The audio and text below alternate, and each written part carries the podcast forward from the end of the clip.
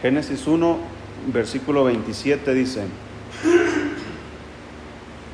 dice, y creó Dios al hombre a su imagen, a imagen de Dios lo creó, varón y hembra los creó, y los bendijo Dios, y les dijo, fructificad y multiplicaos, llenad la tierra y sojuzgadla, y señoread en los peces del mar, en las aves de los cielos, y en todas las bestias que se mueven sobre la tierra. Muy bien, pues vamos a orar hermanos para comenzar. Señor, gracias le damos esta mañana por este día que nos da, Señor, gracias por este tiempo. Bendiga el estudio, que podamos aprender su palabra. Señor, quite cualquier también eh, impedimento para aquellos que están en camino, que podamos estar aquí todos, Señor. Bendiga este tiempo, en el nombre de Jesús. Amén. Muy bien, hoy vamos a, va a ser la última clase separada eh, ya la próxima semana vamos a estar todos juntos, eh, pero hoy quiero tratar un, un tema que es, es más, eh, pues más delicado dentro del matrimonio. Ya hemos visto acerca de, del, de la familia en cuanto a la relación con Dios personalmente que tenemos con Él, también la relación con la, con la esposa, eh, la Biblia dice que no debemos ser ásperos con ellas. También la relación entre los suegros, ¿verdad? Eh, cómo, cómo, interactuamos con los suegros o con los padres, cómo ellos no deben intervenir en, la, en el matrimonio de sus hijos y los hijos no deben depender ya de sus padres porque la Biblia dice dejará al hombre a su padre y a su madre y se unirá a su mujer. Entonces debe haber una separación en algunos aspectos que vimos también la relación de los padres y los hijos. Cómo los hijos, eh, cómo los padres debemos interactuar con los hijos, los hijos que están en casa. Y ahora vamos a ver acerca de la intimidad en el matrimonio. Y dice la Biblia, la primera cosa que podemos ver, recuerde que todo está en el principio. Entonces, cuando Dios quiere enseñarnos algo fundamental, debemos ir al principio para entender lo que Dios nos está enseñando. Dice la Biblia en el versículo 27, Génesis 1.27 dice, y creó Dios al hombre a su imagen, a imagen de Dios lo creó. Y luego que dice, varón y qué. En el versículo 27, varón y hembra los creó. Ahí ya hay una distinción, ¿verdad? Ya hay varón y hembra. Entonces son eh, Dios no creó dos varones o dos hembras. Dios en su mente, en su, en su sabiduría, en su plan, él, él, creó varón y hembra. Ahora, cuando Él crea los animales, también dice la Biblia que creó macho y hembra, ¿verdad? Macho y hembra. Y les dio mandamientos a, a cada animal, ¿verdad? Que se multipliquen sobre la faz de la tierra. Entonces, cuando Dios crea a Adán y a Eva, aquí en el capítulo 1 eh, Dios está resumiendo lo que pasó en la creación. En el capítulo 2, Dios explica cómo creó al hombre.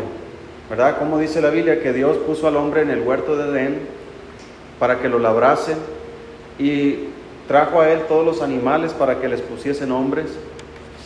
Adán le puso nombre a todos los animales, pero dice que no se dio ayuda idónea para él. Entonces, cuando Adán está observando, ¿verdad? Que cada animal tiene macho y hembra, y él se da cuenta que él está solo. O sea, no hay, no hay para él una pareja. Pues Dios fue intencional al darle ese trabajo porque Dios le da a, Adán una necesidad. Oye, el caballo tiene su yegua, ¿verdad? El chango tiene su changa. Y el perro, ¿verdad? La perra, el gato, la gata. Dice, ¿y, y yo? Entonces sintió la necesidad de, una pareja, así como los animales tenían una pareja, y Dios lo hizo así para que el hombre sintiera su necesidad, y entonces Dios lo pone a dormir. Dice la Biblia que le, dio un sueño profundo y abrió su costado y sacó una, una costilla, después cerró la carne en su lugar. Yo imagino que Adán tenía una gran cicatriz aquí en, el costado. ¿Verdad? Y toda su vida, dice la Biblia que vivió 900 y algo de años. Entonces siempre tuvo esa cicatriz. Es la marca de, Eva. Entonces Dios formó una mujer con esa costilla, la hizo eh, de tal manera que, que cumpliera con las necesidades de Adán. Entonces Dios formó exactamente a la mujer como él había planeado antes. Y la trajo al hombre, dice la Biblia. Entonces, dice el capítulo 2, versículo 18, estamos en Génesis 2, 18, dice ahí, y dijo Jehová Dios, no es bueno que el hombre esté solo, le haré ayuda idónea para él. Jehová Dios formó pues de la tierra toda bestia del campo y toda ave de los cielos, y las trajo a Adán para que viese cómo las había de llamar. Y todo lo que Adán llamó a los animales vivientes, ese es su nombre. Y puso Adán nombre a toda bestia y ave de los cielos y a todo ganado del campo, mas para Adán no se halló ayuda idónea para él. Entonces Jehová Dios hizo caer sueño profundo sobre Adán, y mientras éste dormía, tomó una de sus costillas y cerró la carne en su lugar. Y de la costilla que Jehová Dios tomó del hombre, hizo una mujer y la trajo al hombre. Dijo entonces Adán, esto es ahora hueso de mis huesos y carne de mi carne. Esta será llamada varona, porque del varón fue tomada. Por tanto dejará el hombre a su padre y a su madre, y se unirá a su mujer, y serán una sola carne. Y estaban ambos desnudos, Adán y su mujer, y no se avergonzaban. Entonces aquí hay muchos aspectos, hermanos, dentro del matrimonio que, debe haber en nuestros matrimonios también. La primera cosa, hermanos, que implica la intimidad dentro del matrimonio es el procrear. Entonces, dice Dios, multiplicaos y llenad la tierra. Ahora, en aquel tiempo los hombres vivían 500, 600, 800, 900 años. Entonces, imagínense cuántos hijos podrían tener. ¿Verdad? Eh, eran muchísimos. Llenad la tierra, les dijo. Entonces, Dios, obviamente, nosotros no vamos a llenar la tierra. ¿Verdad? No vamos a estar teniendo y teniendo y teniendo y teniendo hijos para cumplir este mandamiento. Lo que Dios está diciendo a la raza humana, ¿verdad? Multiplíquense. Entonces, ¿cómo, cómo se llega a multiplicar, hermanos, el hombre? Esa es parte de la intimidad, ¿verdad? Los, no vamos a un, a un mini super, ¿verdad? A comprar niños, ¿verdad? No, no, no se amasan ahí con, con masa, ¿verdad? Y los metes al horno. La intimidad, hermanos, dentro del matrimonio, el propósito, uno de los propósitos es multiplicarse, procrear. Entonces Dios manda esto y Dios bendice si se siguen los principios bíblicos. Entonces, no es, hermano, la única persona, la única mujer que tuvo un hijo sin la necesidad de un varón fue María. Y es, eso fue por obra del Espíritu Santo. Entonces, aparte de ella, ninguna mujer puede tener hijos por sí sola. Ninguna mujer puede decir, ¿verdad? Eh, es que, pues es obra del Espíritu Santo, porque no es obra del Espíritu Santo es obra de la intimidad entre un hombre y una mujer. Entonces, el plan de Dios es que procreemos. Obviamente, dentro de cada familia hay, eh, cada quien pone los límites, ¿verdad? De cuántos hijos tener. Hay unos que quieren tener muchos hijos. Yo conozco un pastor que tiene como 11 hijos, 11, 12, y ahí la lleva. ¿verdad? Son como una cadenita y como una escalera que va hasta, arriba. Muchos hijos. Hay otros que con el primero ya se quieren rajar, ¿verdad? Ya no quieren tener más. ¿Por qué? Por lo que implica los gastos económicos, la mujer tal vez los dolores que padeció, muchas cosas. Entonces, lo importante es entender cuál es la voluntad de Dios. Porque mire lo que dice acá, en, Génesis capítulo 4, Génesis capítulo 4.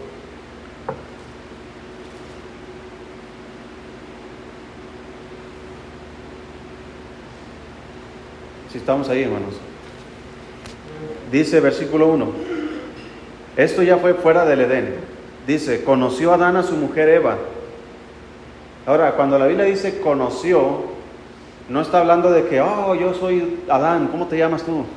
¿Verdad? No está hablando de una presentación. Conocer es, es una, una palabra que se utiliza para la intimidad. Por ejemplo, cuando los hombres, dice la Biblia, que llegaron dos ángeles a Sodoma y había todos los hombres de Sodoma, dice que fueron a la casa de Lot y querían derribar las puertas. Y le dijeron, hay, dos hombres ahí en tu casa, dice, sácalos para que los conozcamos. Entonces la misma palabra no es de que quiero, quiero conocer a los hombres que están en tu casa, sino que quiero tener intimidad con los hombres que están dentro de tu casa. Entonces los hombres de Sodoma querían tener intimidad con los ángeles que habían ido a la casa de Lot. Entonces eso, hermanos, es la misma palabra que aparece aquí. Conoció Adán a su mujer Eva, la cual, ¿qué pasó? Concibió. Y dio a luz a Caín. Y dijo, escucha esto hermano, ¿por voluntad de quién? De Jehová. He adquirido varón. Entonces, esta palabra, hermanos, este, este solo versículo me dice a mí que cada niño que viene al mundo, independientemente de las formas sean cristianos, no sean cristianos, es voluntad de Dios, independientemente cómo haya sido. Porque ningún niño, hermanos, por ejemplo, podemos hablar de una violación. ¿Cuántas mujeres son, son abusadas y quedan embarazadas y dan a luz hijos? Entonces, uno dice, pero ¿por qué pasó esto? Bueno, fue voluntad de Dios. Ahora, ¿Dios aprobó la violación? No. Pero Dios en su, en su creación, Él formó al hombre y a la mujer de tal manera que fuera capaz de procrear. Entonces ese hombre que toma a, a una mujer y abusa de ella y ésta queda embarazada, ese niño es fruto de la voluntad de Dios. Por voluntad de Dios viene ese bebé al, al mundo. Hay hombres, mujeres que son producto de una violación y hay muchos cristianos yo conozco personas que, no conocen a sus padres, que no conocen, ah, ¿por qué? Porque tal vez fue una aventura que tuvo la, la mamá o fue un abuso de alguien y esos niños vienen al mundo, hermanos, por voluntad de Dios, porque el niño no está implicado en el pecado, el niño simplemente está ahí porque Dios lo quiso.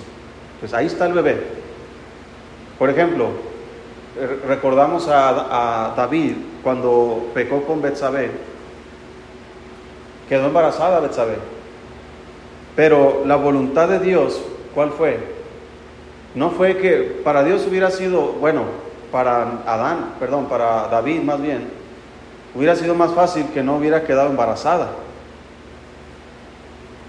Quedó embarazada, nació el bebé y al tiempo murió el bebé.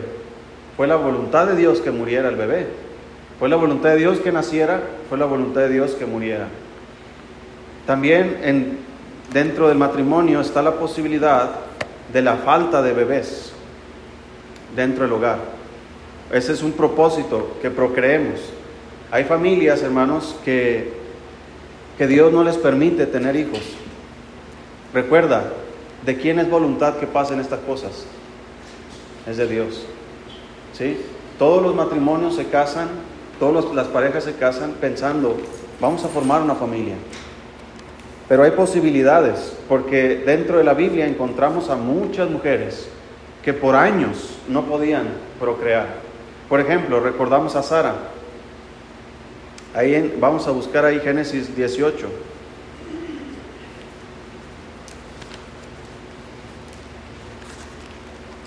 Génesis 18.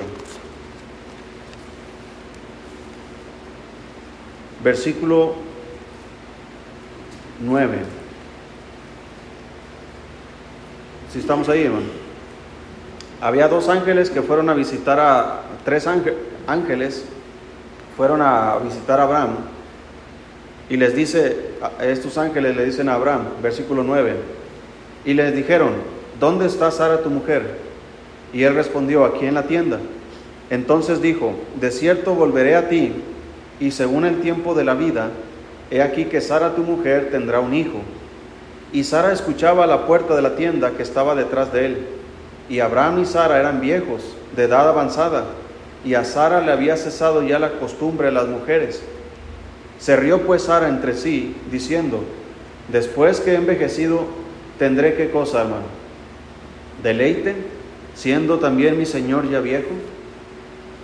Entonces, Sara es un ejemplo, hermanos, de cuando Dios quiere mandar un hijo, lo va a hacer cuando es el tiempo de Dios. Sara y Abraham se casan. ¿Y cuál es la ilusión desde el principio? Tener un hijo. Pasan los años, pasan los años y pasan los años y no pasan. Ya envejecieron. Ella ya le había cesado la costumbre de las mujeres. ¿Sí? lo que cada mes las mujeres padecen, ¿verdad? Ya le había cesado. Humanamente hablando era imposible que ella pudiera embarazarse. Pero recuerde, hermano, ¿de quién es voluntad que vengan los niños al mundo?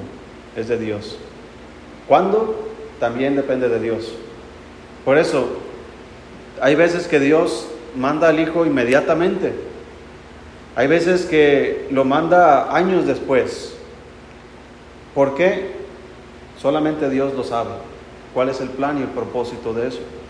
Conozco un pastor que no podían tener hijos y no podían.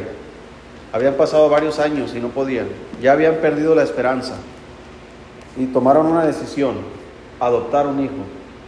Adoptaron un niño y cuando el niño llegó a casa, al tiempo se embaraza la mujer.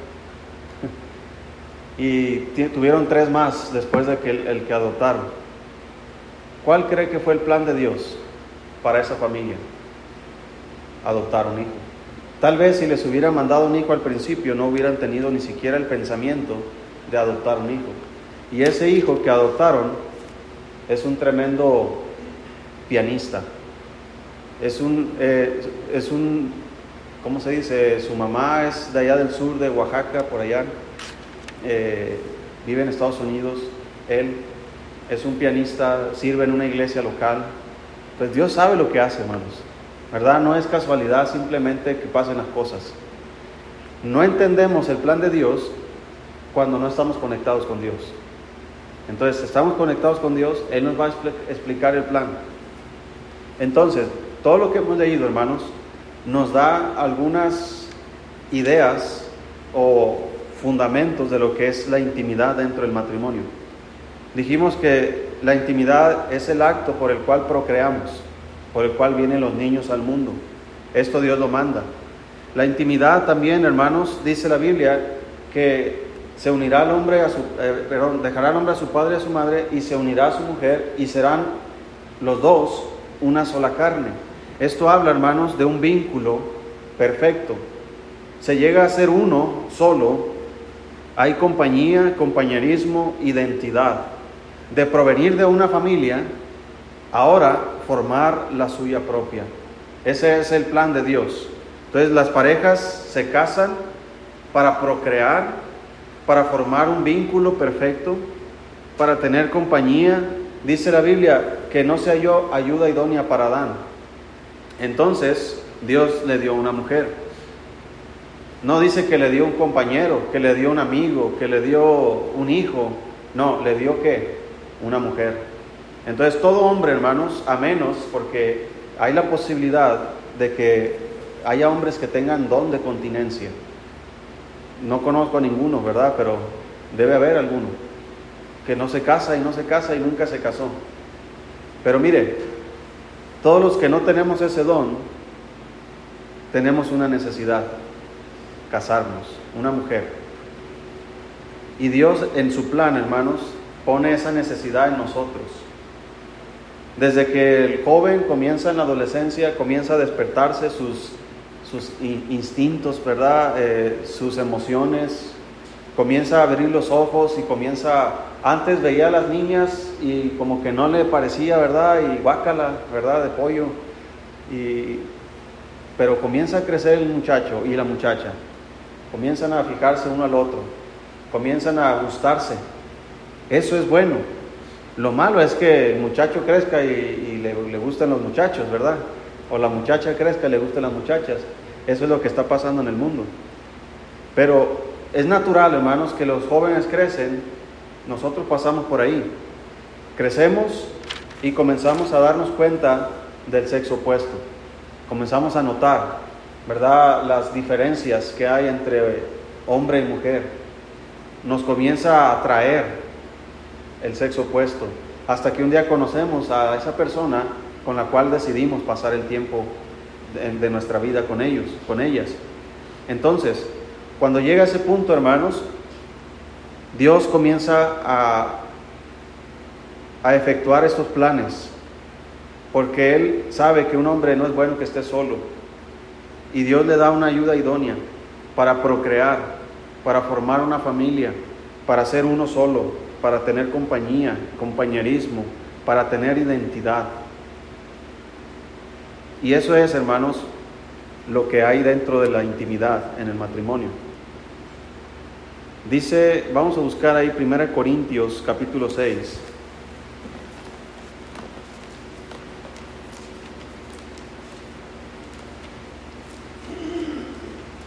Primera Corintios capítulo 6, versículo 15. Fíjate hermano, lo que dice la Biblia aquí Así como dije, hermanos, eh, independientemente de la forma en cómo llegan los niños, fue por voluntad de Dios que llegaran. Y también cuando un hombre y una mujer se juntan en uno, en la intimidad, independientemente, hermanos, cómo haya sido y quién sea, también la Biblia dice algo respecto a esto.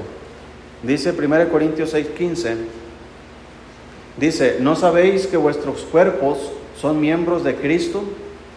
Quitaré pues los miembros de Cristo y los haré miembros de quién? Si estamos ahí, 1 Corintios 6:15. Y los haré miembros de una ramera de ningún modo. ¿O no sabéis que el que se une con una ramera, ¿qué pasa, hermanos? Es un cuerpo con ella. Porque dice, los dos serán una sola carne. Entonces Dios está observando, hermanos, cuando un hombre y una mujer se juntan, independientemente de su, estado civil, si son casados o no, si es una ramera en este caso, como dice la Biblia, si un hombre se junta con una ramera, dice la Biblia, son uno solo. Entonces Dios, así como Dios ve a un hombre y una mujer que se casan y se unen, son uno solo, Dios también ve igual a una mujer ramera con un hombre, son uno solo se forma un vínculo, se forma, se forma una, eh, ¿cómo se dice? Una identidad con esa persona. Por eso es tan fuerte, hermanos, este vínculo que Dios lo bendice dentro de la familia. Ahora, también vimos que Sara dijo, después, ¿verdad? De tanto tiempo, dice, tendré deleite. Ese es otro de los propósitos, hermanos, dentro de la intimidad en el matrimonio. No solamente es procrear, no solamente es tener un vínculo, compañía, compañerismo, identidad, sino también deleite. Eso es, hermanos, dentro del matrimonio. Mire, ese deleite, hermanos, que hay dentro de la intimidad en el matrimonio, es muy importante que sea constante dentro del matrimonio. ¿Por qué? porque hay peligros cuando no lo hay. Primera de Corintios 7, versículo 1. Vea lo que dice la Biblia. Dice, en cuanto a las cosas de que me escribiste, bueno le sería al hombre, ¿qué cosa? No tocar mujer. Pero a causa de las fornicaciones, cada uno tenga su propia mujer y cada una tenga su propio marido. Entonces Dios está diciendo, mira, lo ideal, bueno, el apóstol Pablo lo está diciendo, en cuanto a las cosas que me escribiste, dice, bueno le sería al hombre no tocar mujer. O sea, esto es bueno, no tocar mujer. Pero dice, a causa de las fornicaciones, a causa del pecado, cada uno tenga su qué, su propia mujer y cada una tenga su propio marido. Entonces, hay una, una advertencia diciendo, a causa de esto, por eso Dios dijo, no es bueno que el hombre esté solo. ¿Por qué? Porque a causa de las fornicaciones, a causa del pecado, el hombre puede perder su identidad, puede perder, hermanos, el vínculo, la compañía, el compañerismo, puede perder, hermanos, la bendición de Dios. Por eso dice Dios, mejor cada uno tenga su propio marido y cada uno tenga su propia mujer. Y luego, ya que están casados, ya que están viviendo eh, como familia, dice el versículo 3, el marido cumpla con la mujer el deber conyugal y asimismo la mujer con el marido. La mujer no tiene potestad sobre su propio cuerpo, sino el marido, ni tampoco tiene el marido potestad sobre su propio cuerpo, sino quién? La mujer. Ahora Dios está diciéndonos, mira, ya estás casado, cumple. ¿Y qué, voy a cumplir? Ya puse para la comida. Oye, esa es una parte. Debemos proveer al hogar. Pero la esposa va a proveer al hombre intimidad, deleite, y el hombre va a proveer a su esposa intimidad, deleite. ¿Por qué? Versículo 5. No, no os neguéis el uno al otro, a no ser por algún tiempo de mutuo consentimiento, para ocuparos sosegadamente en la oración, y volved a juntaros en cuantos, en uno, para que no os tiente Satanás a causa de vuestra incontinencia. Entonces hay un peligro, hermanos, cuando no hay intimidad en el matrimonio. ¿Cuál es el peligro? El diablo nos va a tentar. Dice, para que no os tiente Satanás a causa. Fíjate, está diciendo Pablo, si, si se van a, dice, no se nieguen uno al otro. Es decir, de lo que nos toca a nosotros como hombres, dice, no debes negarte a tu, a tu esposa. Ahora, aquí hay una cosa muy importante. Los hombres y las mujeres somos diferentes. Las mujeres, hermanos, pueden vivir sin esto por mucho tiempo, pero el hombre no. La mujer responde más hacia la estimulación en cuanto a las palabras, lo que oye, las actitudes. Si usted, si usted en casa no ayuda, no, no, no está, eh, no es atento con la mujer, con la esposa, no, no es cariñoso con ella, es duro, es, ¿verdad?, tosco con ella, ella no va a ser estimulada a eso, hermano. Ella va a llegar la noche y ella va a estar cansada, los pretextos comunes, me duele la cabeza, ¿verdad? Pero no es eso, hermano, más bien es, si dijeran la verdad, dirían, ¿sabes qué? Eres un patán, porque todo el día ni me pelas y en la noche quieres ahora sí. ¿Sí me explico? Eso es, esa es la verdad. Uno piensa, ¿verdad?, que, que ya bañado y peinado ya la conquistaste en la noche. No. Es durante todo el día. ¿Verdad? Ser atento con ella, cariñoso, que ella sienta, que se sienta amada, protegida. Y naturalmente, hermanos, cuando llegue la noche, ella va a estar lista, va a estar estimulada para la intimidad. Entonces, esa es una parte. La otra es, tiene que ver, hermanos, mucho con, dice que mi cuerpo no es mío, sino es de ella. Y el cuerpo de ella no es de ella, sino es mío. Por lo tanto, si mi cuerpo es de ella, significa, por ejemplo, ¿tú comerías en un plato sucio? ¿Verdad que no? Tú ignoras los platos sucios. Ahora, Imagínate que tú llegas del trabajo todo sucio, todo sudado, todo apestoso. Llegas y te acuestas en la cama y quieres tener intimidad con tu esposa. ¿Qué va a hacer ella? Te va a correr de la cama. ¿Verdad? Vete a bañar primero, te va a decir. Entonces el cuerpo, hermanos, dice la Biblia que nuestros miembros son miembros de Cristo. Entonces, Significa, hermano, que debemos estar santos en toda vuestra manera de vivir. Debemos estar limpios en toda vuestra manera de vivir, incluyendo nuestros cuerpos. Cuando Dios, por ejemplo, hermanos, decía a los sacerdotes que se acercaban al, tabernáculo, que entraban a hacer sus labores, el que entraba al lugar santísimo, tenía que lavarse su cuerpo con agua, tenía que estar limpio. ¿Por qué? Porque iba a acercarse al Señor. Entonces, la Biblia dice que Dios honra el hecho sin mancilla. Dios bendice, hermanos, el matrimonio y la intimidad dentro del matrimonio. Por lo tanto, es algo santo.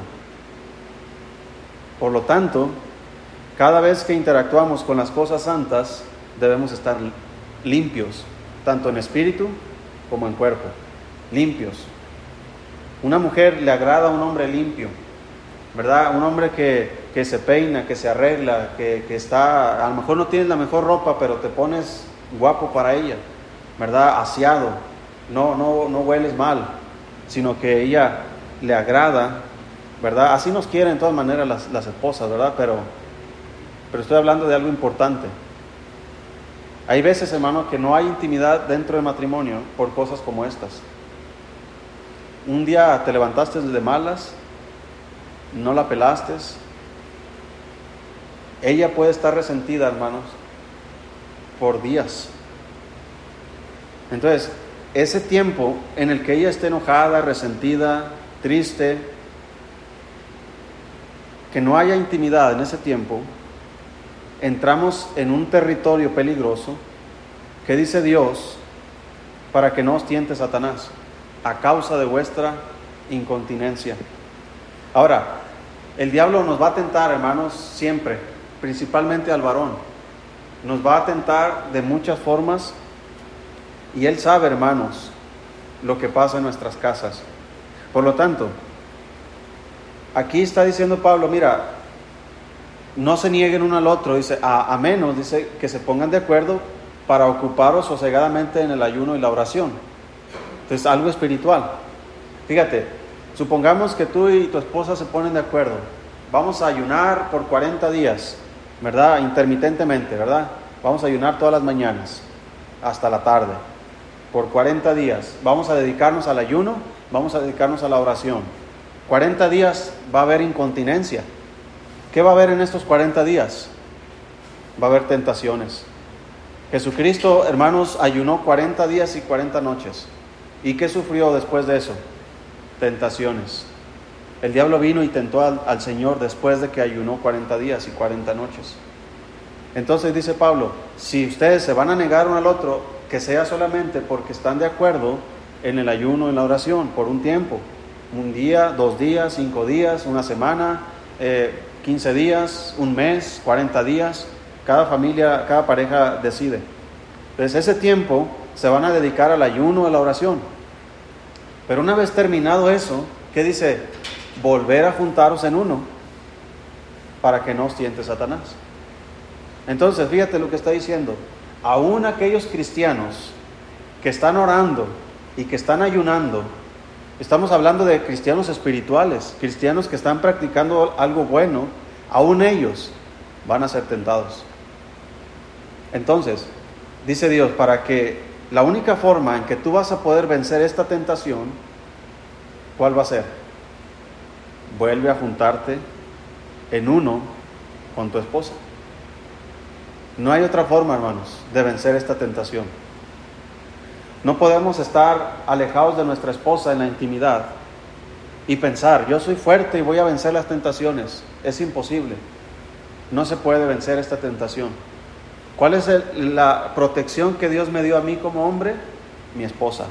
Le haré ayuda idónea. Entonces mi esposa me ayuda en todos los frentes de mi vida, en todas las áreas. Y una de ellas es esta. Ella me protege, hermanos, de caer en, en tentación con otras mujeres, porque ella provee la intimidad que necesito. Y lo mismo debe pasar con usted. Ahora, ella también tiene la necesidad.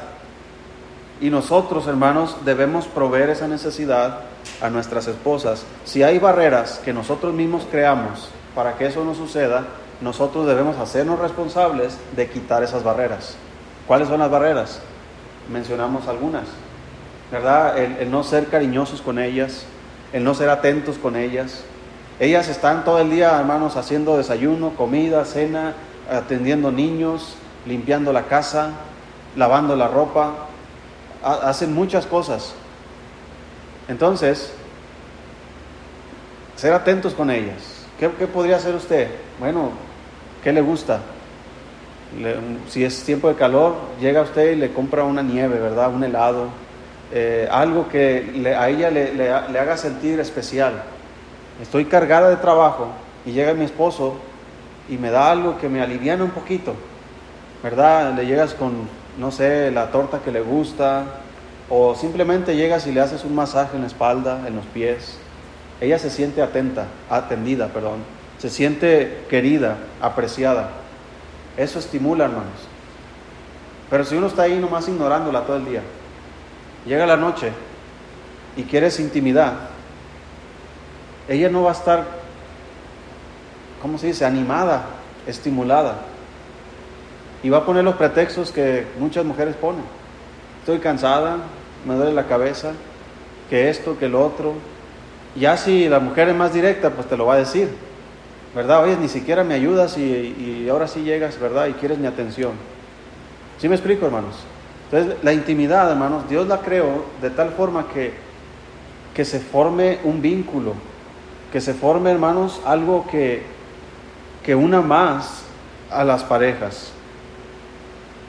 Y Dios, hermanos, pone estas protecciones para que la familia pueda prosperar, para que el matrimonio, hermanos, pueda ser bendecido, para que los hijos dentro del matrimonio puedan ser guiados en el temor de Dios. Entonces hay muchas cosas, hermanos, que implican. Y uno de los peligros que vimos, ya lo hemos visto anteriormente, vamos a buscar ahí 2 de Samuel 6.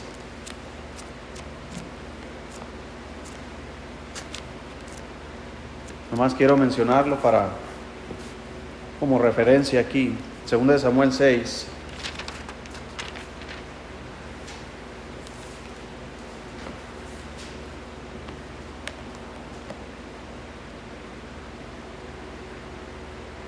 Si estamos ahí, hermano? Dice versículo versículo 12.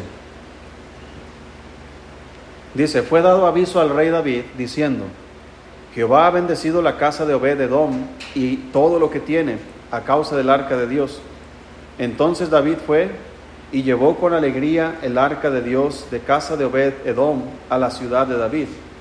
Y cuando los que llevaban el arca de Dios habían andado seis pasos, él sacrificó un buey y un carnero engordado. Y David danzaba con toda su fuerza delante de Jehová y estaba David vestido con un efod de lino. Así David y toda la casa de Israel conducían el arca de Jehová con júbilo y sonido de trompetas. Cuando el arca de Jehová llegó a la ciudad de David, aconteció que Mical, hija de Saúl, miró desde una ventana y vio al rey David que, que saltaba y danzaba delante de Jehová, y le menospreció en su corazón. Metieron pues el arca de Jehová y la pusieron en su lugar en medio de una tienda que David le había levantado, y sacrificó David holocaustos y ofrendas de paz delante de Jehová. Y cuando David había acabado de ofrecer los holocaustos y ofrendas de paz, bendijo al pueblo en el nombre de Jehová de los ejércitos, y repartió a todo el pueblo y a toda la multitud de Israel, hacia hombres como a mujeres, a cada uno un pan y un pedazo de carne y una torta de pasas y se fue todo el pueblo, cada uno a su casa. Volvió luego David para bendecir su casa.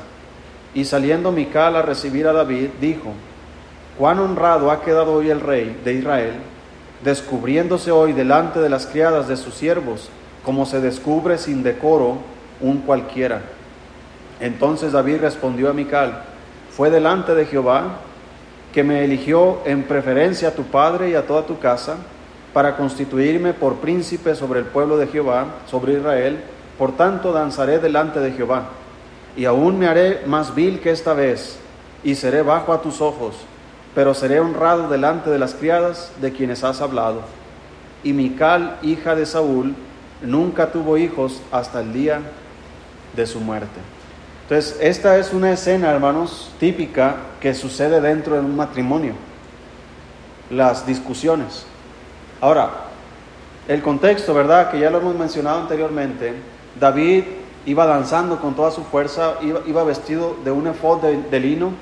Y la Biblia nos dice allá en Éxodo y en Levíticos, en números, que los sacerdotes cuando vestían el efod de lino debían traer calzoncillos para que no se descubriera su desnudez. Entonces David venía danzando, dice, y saltando con toda su fuerza. Entonces Mical está observando desde su ventana, hermanos, a su esposo danzando en la calle. ¿Y qué estaba observando, hermanos? Pues ahí se le veía todo a David, ¿verdad? Brincando, danzando, se le levantaba, hermanos, el efod. Mical observa y lo menosprecia. Cualquier mujer, cualquiera de nuestras esposas, si nos viera exhibiéndonos delante de otras mujeres, nos menospreciaran igual. No es, hermanos, David aquí inocente. Está haciendo algo bueno, sí, pero el hecho de que hagas algo bueno no significa que lo puedes hacer como tú quieres.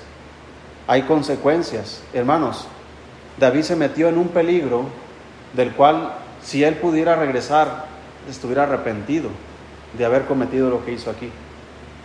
Cuando regresa a su casa, como cualquier mujer, lo primero que va a hacer es reclamar. Oyes, Cuán honrado ha quedado el rey, descubriéndose, dice, como se descubre un cualquiera delante de las criadas. En lugar de que David dijera, oh mujeres, discúlpame, perdóname, es que no me di cuenta, eh, me ganó la emoción, ¿verdad? Estaba danzando, estaba contento, no me di cuenta. No, se defendió. No, dice, ¿sabes qué? Dice, lo hice delante de Jehová. Es más, y él me eligió a mí en preferencia a tu padre. Ya se está metiendo con el papá de ella. ¿Sabes qué? Me eligió a mí en preferencia a tu padre. Dios desechó a tu papá, a tu familia. Tú no eres importante. Es más, volveré a hacerlo, dice, y seré honrado delante de esas criadas de las que tú has hablado. Es como diciendo, a mí me importa más complacer a estas mujeres que complacerte a ti. Entonces dice la Biblia que Mical nunca tuvo hijos de David hasta el día de su muerte. Y ya vimos que la intimidad es para procrear, para un vínculo, compañerismo, para formar una familia, para placer. Todo eso ya no hubo entre Mical y David. Si tú sigues leyendo la historia, estamos ahí en el capítulo 6. Si tú te vas al capítulo 11 de Segunda de Samuel, Dice la Biblia, versículo 1, aconteció al año siguiente, en el tiempo que salen los reyes a la guerra, que David envió a Joab y con él a sus siervos y a todo Israel, y destruyeron a los amonitas y sitiaron a Rabá, pero David se quedó en Jerusalén.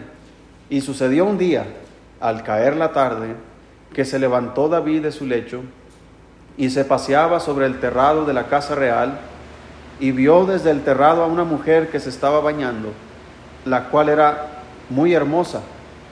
Envió David a preguntar por aquella mujer y le dijeron, aquella es Betsabé, hija de Eliam, mujer de Urias, Eteo. Y envió David mensajeros y la tomó y vino a él y él durmió con ella. Luego ella se purificó de su inmundicia y se volvió a su casa. Aquí está David, hermanos, un poco tiempo después de que tuvo esa discusión con, con Mical, David, además de Mical, tenía otras mujeres, pero la principal, la con la que se casó primero, fue Mical. Fue cuando venció a, a, Goliat. Fue cuando le hizo un trato con Saúl. Saúl dijo, mira, si haces esto, yo te voy a dar a, mi hija por mujer. Así que le dieron a Mical. Fue la primera esposa. Fue la que ayudó a David a que huyera cuando Saúl quería matarlo. La Biblia dice, da referencia de que Mical amaba a David. Ella, como cualquier jovencita, estaba impresionada por ese muchacho que venció al gigante. Como cualquier jovencita está impresionada por ese muchacho que le, le atrae, le gusta y está enamorado de ella. Así era Mical. Mical se casó con David con ese amor, con esa, esa pasión que tenía por él. Pero cuando David huye, si recuerdas que cuando él estaba huyendo de, Saúl, llegó a, un lugar y, después de que Dios matara a un hombre que no les dio de comer, él tomó a Elizabeth, se me fue el nombre de la, de la mujer, mm, Abigail, la tomó por mujer, entre otras que había tomado. Entonces, fíjate lo que pasa. Es lo que pasa cuando los hombres se van a Estados Unidos. ¿Sí? ¿Qué pasa después? Cuando se aleja del matrimonio, se toma a otras mujeres. Y eso fue lo que hizo David. Aunque era permisible, permisivo en aquel tiempo, pero lo que quiero resaltar, hermano, es que David tenía a esta mujer en casa. No dice que llegó a, bendecir su casa y le salió Abigail al encuentro. Abigail no estaba ahí en la, en la ecuación, era Mical. Hubo un problema, una discusión, hubo una separación. Ahora David está solo. Hay una guerra, manda su ejército, él se queda en casa, pero está solo. La Biblia dice, no es bueno que el hombre esté solo. Pero él está solo. Su ayuda idónea está indignada, traicionada, ofendida. Está apartada de él. Por lo tanto, él se levanta en la, en la tarde, dice, eh, me imagino que con su bata, no sé qué usaba, ¿verdad? Ahí en la alcoba, estaba observando por su balcón, ¿verdad? El terrado y vio a esa mujer que se estaba bañando y ¿qué pasó? Cayó en tentación. El diablo estaba listo para, para hacer caer a David en el momento en el que David estaba desprotegido. Si Mical hubiera estado con él en su alcoba ese día, probablemente no hubiera pasado lo que pasó. ¿Por qué? Porque David iba a estar satisfecho de sus necesidades. Iba a tener la compañía de su esposa, iba a tener, hermanos, el vínculo de su esposa, iba a tener la bendición de Dios sobre él, iba a haber deleite con su esposa, pero al no tener estas cosas, hermanos, el diablo se las ofreció de otra manera. Y así es, hermanos, como la intimidad dentro del matrimonio puede ser una bendición y la falta de ella una maldición para cualquier hombre casado. Por eso, hermanos, el Señor dice, no os neguéis el uno al otro. Entonces, si de, mi parte estoy haciendo cosas, diciendo cosas que a ella no le estimula estar conmigo, bueno, debo arreglarlo. Debo hacer algo para que quitar esa barrera, porque yo voy a estar en peligro de caer en tentación a menos, como dice Pablo, que se pongan de acuerdo para algo espiritual. Pero una vez que termine ese acuerdo, vuelvan a juntarse en uno para que no os tiente Satanás a causa de vuestra incontinencia. Vamos a orar, hermanos, y terminamos aquí.